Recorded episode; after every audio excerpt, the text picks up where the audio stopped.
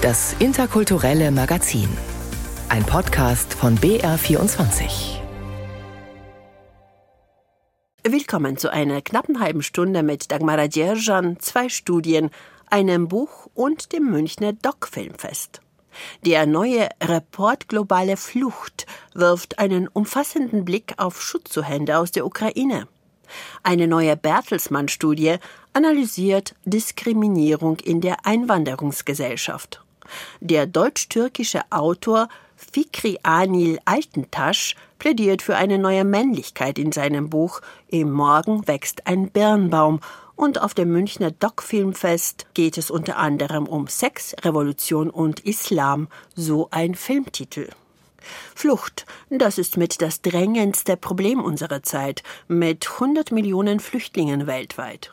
Mit seiner ersten Ausgabe Report Globale Flucht startet der S. Fischer Verlag eine regelmäßige jährliche Publikationsreihe, die jeweils ein Schwerpunktthema der weltweiten Fluchtbewegungen analysiert. Den gerade erschienenen Report widmen die 37 Autorinnen und Wissenschaftler dem Krieg in der Ukraine und der so verursachten Fluchtwelle. Im Allgemeinen geht man von einer Million ukrainischer Flüchtlinge in Deutschland aus. Doch diese Zahl, sagen die Autoren des Reports, komme durch Doppelregistrierungen zustande. In Wirklichkeit, so ihre Schätzung, leben hier derzeit rund 750.000 Flüchtlinge aus dem von Russland überfallenen Land. Viele von ihnen wollen in Deutschland bleiben. Wie gestaltet sich ihre Situation, wie ihre Integration? Julia Smirga nahm den Auftakt der Reihe Report Globale Flucht zum Anlass, um einigen dieser Fragen nachzugehen. Am 25. Februar standen die russischen Panzer bereits 120 Kilometer von unserer Stadt entfernt. Uns war klar, dass sie in einer Stunde bei uns sein können. Mein Mann und ich haben einfach die drei Kinder gepackt und sind mit dem Auto weggefahren. Wenn mir jemand damals gesagt hätte, dass wir in zwei Wochen in Deutschland landen würden, hätte ich dem nicht geglaubt. 3000 Kilometer, wo sind wir und wo ist Deutschland? Die 38-jährige ukrainische Journalistin Marina lebt seit März 2022 in Deutschland. Sie und ihr Mann wohnen in der Nähe von München, besuchen Sprachkurse und ihre Kinder die Schule.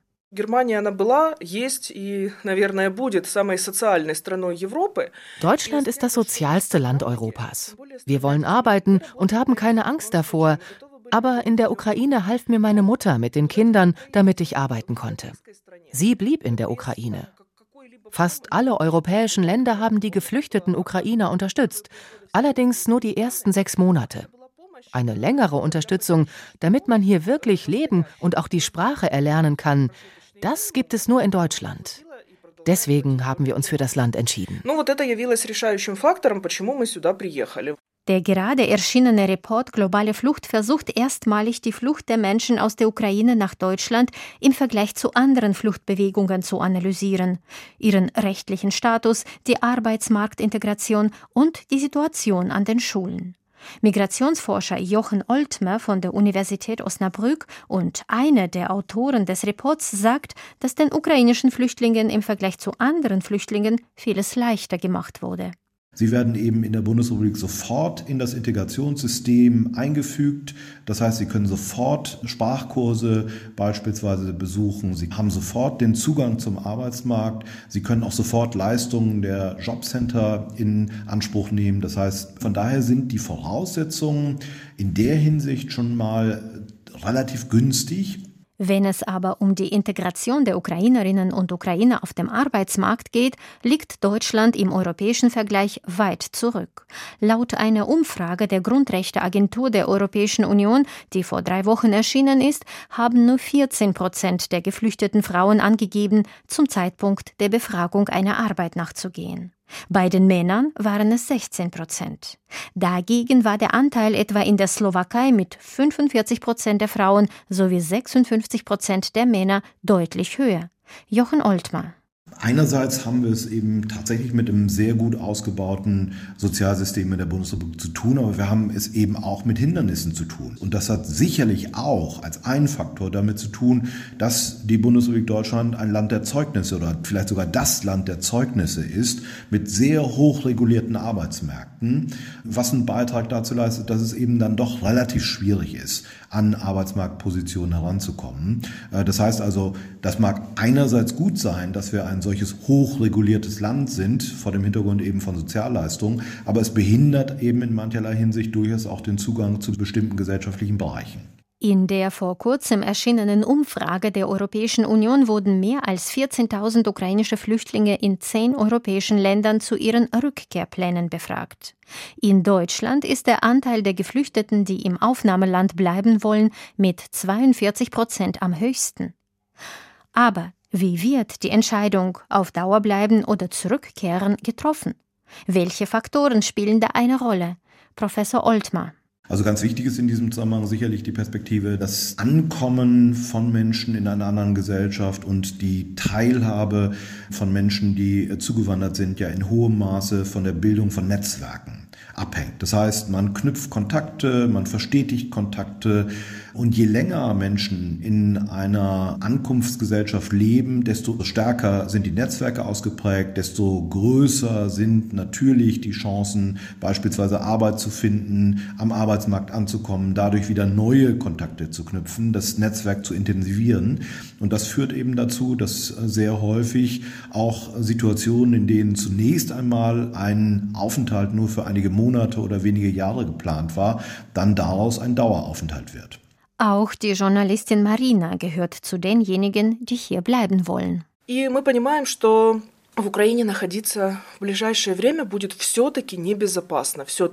Auch wenn der Krieg bald enden würde, ist mir klar, dass die Lage dort noch lange nicht sicher sein wird. Ein sehr großer Teil des Landes ist von den russischen Soldaten vermint worden. Ich würde mich davor fürchten, Kinder alleine auf der Straße spielen zu lassen oder einfach mit dem Hund in den Park zu gehen банально в парк выйти с собакой погулять, это уже страшно. Marina hofft, die Sprache so lernen zu können, dass sie irgendwann in ihrem Beruf als Journalistin arbeiten kann. Ob sie hier tatsächlich bleiben kann, ist allerdings eine andere Frage. Geflüchtete aus der Ukraine haben in Deutschland einen besonderen Aufenthaltsstatus bis März 2024. Was danach passiert, ist noch unsicher. Sicher ist, die Themen Kriege und Fluchtbewegungen werden uns auch in der Zukunft begleiten. Davon ist Professor Oltmar überzeugt. Und auch davon, dass Deutschland von der Zuwanderung letztendlich profitiert. Es gibt die Verpflichtung, diese Menschen aufzunehmen, und das ist der allererste Punkt.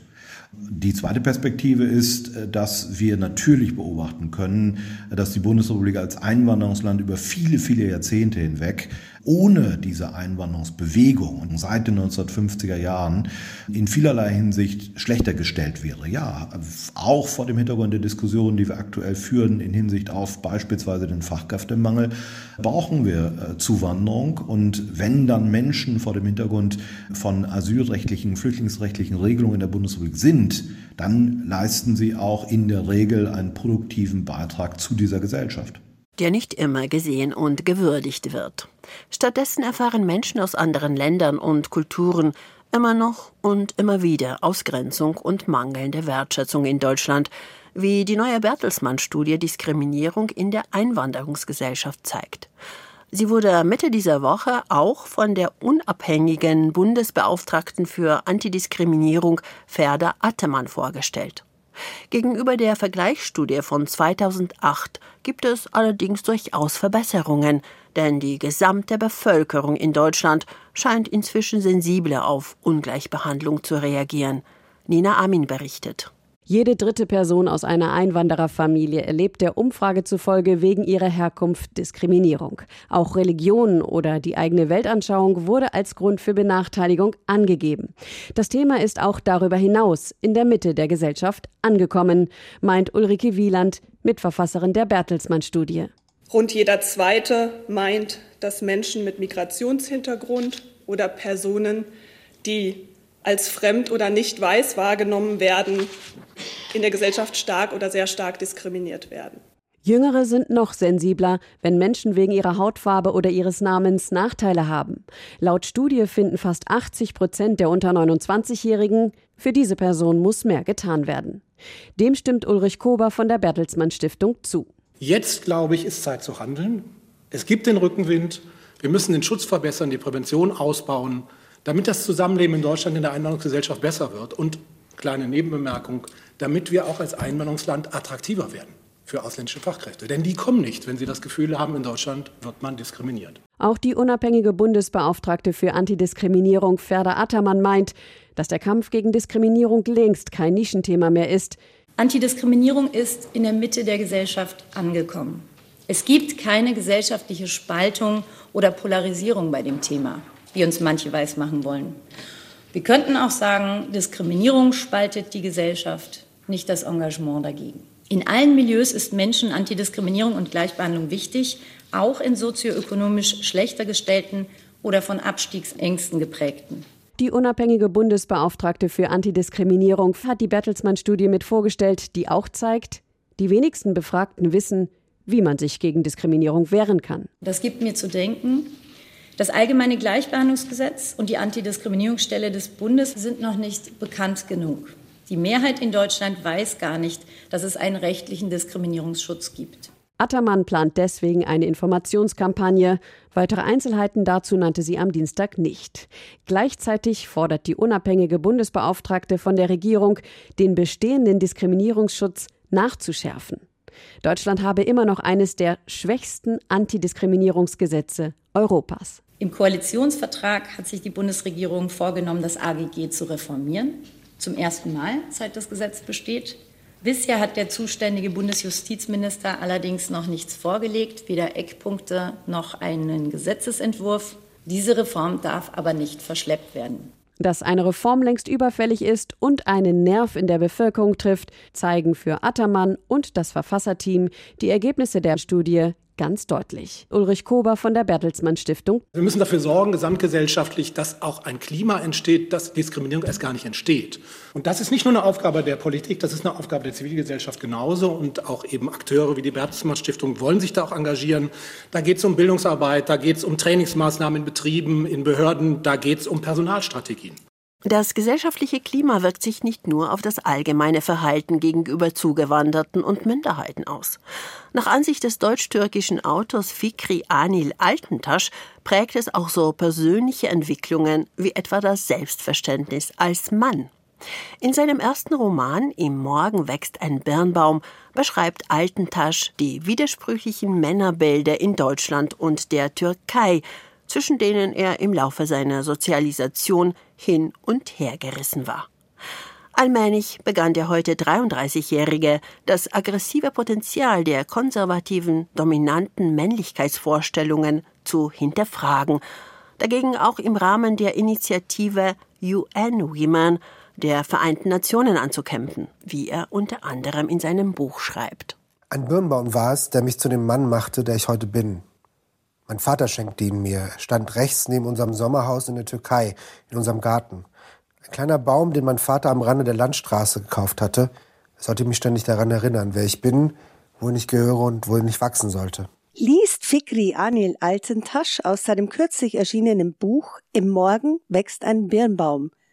Der Garten mit dem Birnbaum sei für ihn ein Ort der Selbstreflexion, sagt der Schriftsteller. Über sich als türkisch-muslimischer Mann seine Beziehung zum Vater und die persönlichen Bezüge. Wo hat sich meine Männlichkeit in und durch die Türkei, in und durch Deutschland konstruiert und wie sie zustande gekommen? Schon seit seiner Kindheit habe er eine gewisse Ambivalenz beim Thema Männlichkeit verspürt, sagt Fikri Anel Altentasch. Diese Ambivalenz durchzieht auch sein Buch. Fikri Anil Altentasch beschreibt darin, wie sich die Träume seines Vaters, der nach dem Putsch in der Türkei in den 1980er Jahren nach Deutschland kam, in Luft auflösten. Denn weder die Arbeit als Türkischlehrer noch die Wohnsituation in einem Sozialblock im hessischen Wetzlar entsprachen seiner Vorstellung von einem besseren Leben für seine Familie. Manchmal habe er seinen Vater im Verborgenen weinen sehen, abends, wenn er allein Sass spielte, Gedichte las oder schrieb. Doch in der Öffentlichkeit waren die Geschlechterrollen klar definiert. Sein Vater sei immer der dominante, starke Mann gewesen. So, dass mein Vater, wenn zum Beispiel Besuch kommt, er das Reden übernimmt, während Mutter natürlich zum Beispiel das Kochen dann übernehmen musste. Also es gab nicht diese explizite Aufforderung, aber es gab zumindest diese implizite Männlichkeitsperformance, die dann natürlich bei mir zu einer gewissen Orientierung geführt hat, in meinem Vater hin. Dieses Männlichkeitsgebaren habe er lange Zeit, vor allem in der Pubertät, imitiert, sagt der heute 33-Jährige. Der Frust darüber, von der deutschen Gesellschaft nicht wirklich gesehen zu werden, habe dieses Verhalten noch verstärkt. Ich habe natürlich auch mit 14, 15 gedacht, okay, irgendwie werde ich nicht als, in Anführungszeichen, deutsch und auch natürlich auch nicht als weiß wahrgenommen. Das heißt, ich muss auch irgendeine Selbstsicherheit in mir finden. Das hat natürlich auch dazu geführt, dass ich irgendwann auch gedacht habe, ich will auch der Typ sein, der irgendwie krasse Rapmusik hört und mein Bling-Bling-Ohrring trägt und sowas. Aber das hat für mich natürlich damals auch eine Berechtigung gehabt, weil ich darin eine Sicherheit auch in meinem eigenen Sein und meiner eigenen Sozialisation gefunden habe. Sein Selbstbild als Mann sei aber nicht nur durch den Vater oder die Gang geprägt worden, sondern auch durch die Verwandtschaft in der Türkei, schreibt Fikri Anil Altentasch in seinem Buch. So habe etwa sein Cousin Effe für die Entscheidung, eine Militärschule zu besuchen, großen Beifall bekommen. Auch er habe Effe damals bewundert. Aber da habe ich gemerkt, ich komme nach Deutschland und es herrschte ganz andere Haltung zum Militär und, und dann auch dazwischen zu sein, war für mich nicht immer einfach, weil ich natürlich auch sehr viel Bestätigung von meiner türkischen Familie in der Türkei auch haben wollte. Das heißt, ich wollte in beiden Kontexten irgendwie gesehen und bestätigt werden, aber ich glaube, die Realisation ist halt, dass es eben nicht gelingen kann und das ist auch okay. Da sich all diese vermeintlichen männlichen Rollen für ihn nicht stimmig anfühlten, habe er sich während seines Studiums der Politikwissenschaften, Ethnologie und Osteuropa-Studien in Tübingen, Istanbul und Berlin immer mehr mit dem Thema beschäftigt, vor allem mit der Kon- und Dekonstruktion von nicht weißer migrantischer muslimischer Männlichkeit in Deutschland. Ich glaube, wir müssen uns weniger die Frage stellen, was hat das mit der Kultur und Religion zu tun, sondern was macht es eigentlich zum Beispiel so attraktiv, dass eine gewaltaffine Männlichkeit in einer Gesellschaft generell überhaupt gedeiht. Das Spannende ist, dass ja Männlichkeiten nie losgelöst sind von sozialen Machtverhältnissen. Das heißt, all das, was zum Beispiel eine weiße Mehrheitsgesellschaft ihnen sagt, führt natürlich auch bei so zum Beispiel jetzt migrantisierten Männlichkeiten dazu, dass sie das auch annehmen. Sagt Fikri Anil Altentasch. Er plädiert für ein neues Männerbild. Dafür kämpft er auch als He for She Deutschland Botschafter für die Initiative der Vereinten Nationen UN Women, in der sich weltweit Frauen und Männer für die Gleichstellung der Geschlechter einsetzen. In Workshops in Schulen und Firmen in ganz Deutschland will er Männer sensibilisieren, mehr Emotionalität zuzulassen. Mit der sehr persönlichen und schonungslos offenen Analyse seiner eigenen Männlichkeit in seinem Romandebüt Im Morgen wächst ein Birnbaum hofft Fikri Anil Altantasch dazu beizutragen, dass Männer verstehen, dass diese Verunsicherung dazugehört, wenn wir uns verändern wollen. Und das ist, glaube ich, auch eine Aufgabe dann auch, wo Männer ihren Teil dazu beitragen können, genau diese Räume, diese Emotionalität untereinander auch zu kultivieren. Aber das Wichtige ist, Männer sind nicht per se toxisch. So wie sie aufwachsen, das kann toxisch werden. Roswitha Buchner hat mit Fikri Anil Altentasch über sein Buch Im Morgen wächst ein Birnbaum gesprochen. Es ist bei BTB erschienen und kostet gebunden 22 Euro. Über althergebrachte und starre Geschlechterrollen nachzudenken, dazu fordert auch der Film Sex, Revolution und Islam auf. Er läuft auf dem 38. Münchner Dockfest.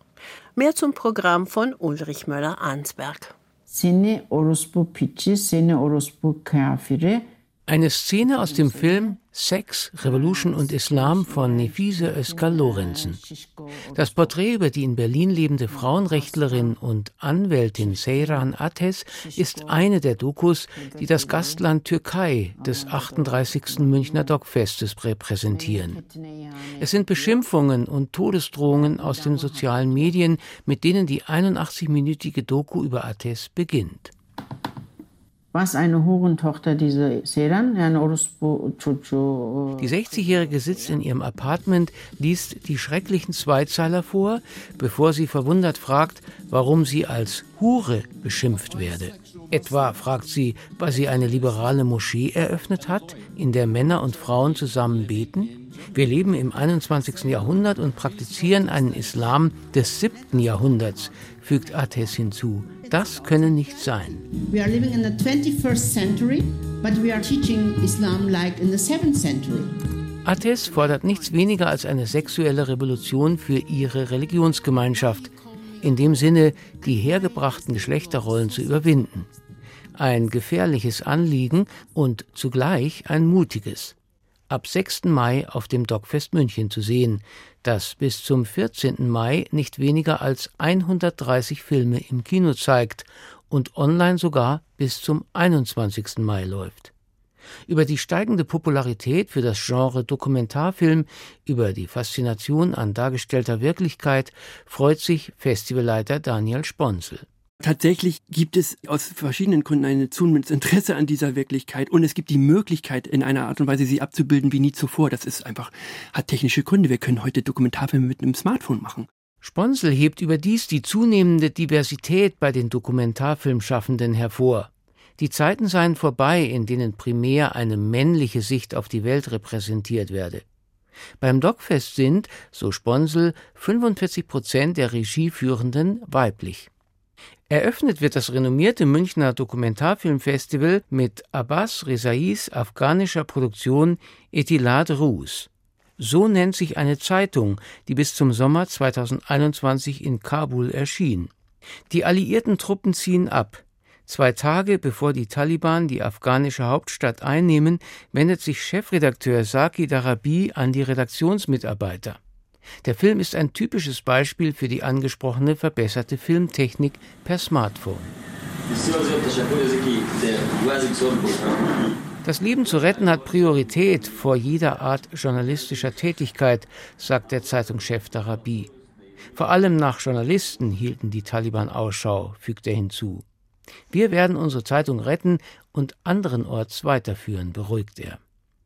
Etilat Rus ist an diesem Mittwoch im Deutschen Theater München beim Dogfest zu sehen. Und das hat in seiner 38. Ausgabe auch wieder speziell Filme aus dem Themenbereich Musik zu bieten angefangen von tiefen Einblicken in die fünf Jahrzehnte währende Karriere der englischen Rockband Kim Crimson über den Wiener Schulabbrecher Nino, der erfolgreich als junger Singer-Songwriter von sich reden macht, bis zu Pianoforte. Letzteres ist eine Doku über den legendären Warschauer Chopin-Wettbewerb und seine Protagonisten, wie etwa Margin, der vorzeitig ausscheidet. Ich glaube, manche wissen nicht, was der Einsatz ist, um den es hier geht. Jeder konzentriert sich hier aufs Gewinnen, kommentiert Margin die Wettbewerbssituation. Aber viele haben keinen Plan B, so wie seine Kollegin Eva. Die schafft es bis zur vierten finalen Orchesterrunde und hat dann mentale Schwierigkeiten weiterzumachen. Regisseur Piontek fängt das genial ein. Sie steht schweigend da, während ihre Lehrerin die Verfassung ihrer Schülerin einem der Organisatoren des Wettbewerbs mitteilt. Der fängt an, viel zu reden, wie schwer Wettbewerbe seien und wer unter den berühmten Pianisten bei Wettbewerben in Not kam. Für Eva klingt das Gerede wie ein fernes, dumpfes Hallen. Do you know Richard Rodzinski? He was the, uh, the manager of the Van Cliburn. of course, I know him. Many, many I know him personally. Besser lässt sich kaum darstellen, was im Kopf der Kandidatinnen und Kandidaten emotional los ist. Einerseits. Andererseits berührt die Doku Pianoforte über den Wettbewerb auch, wie brillant diese vielen jungen Talente sind, die es hier auf die Bühne schaffen. Die reinsten Olympioniken. Unbedingt sehenswert und hörenswert für alle Klassik und vor allem Chopin-Fans. Fast 100 Jahre alt ist der angesehene internationale Chopin-Klavierwettbewerb und die psychologische Filmstudie darüber sicher interessant auf dem Münchner Dogfest. Wir empfehlen uns mit Dank fürs Zuhören bei Ihnen. Im Studio war Dagmara Djerjan.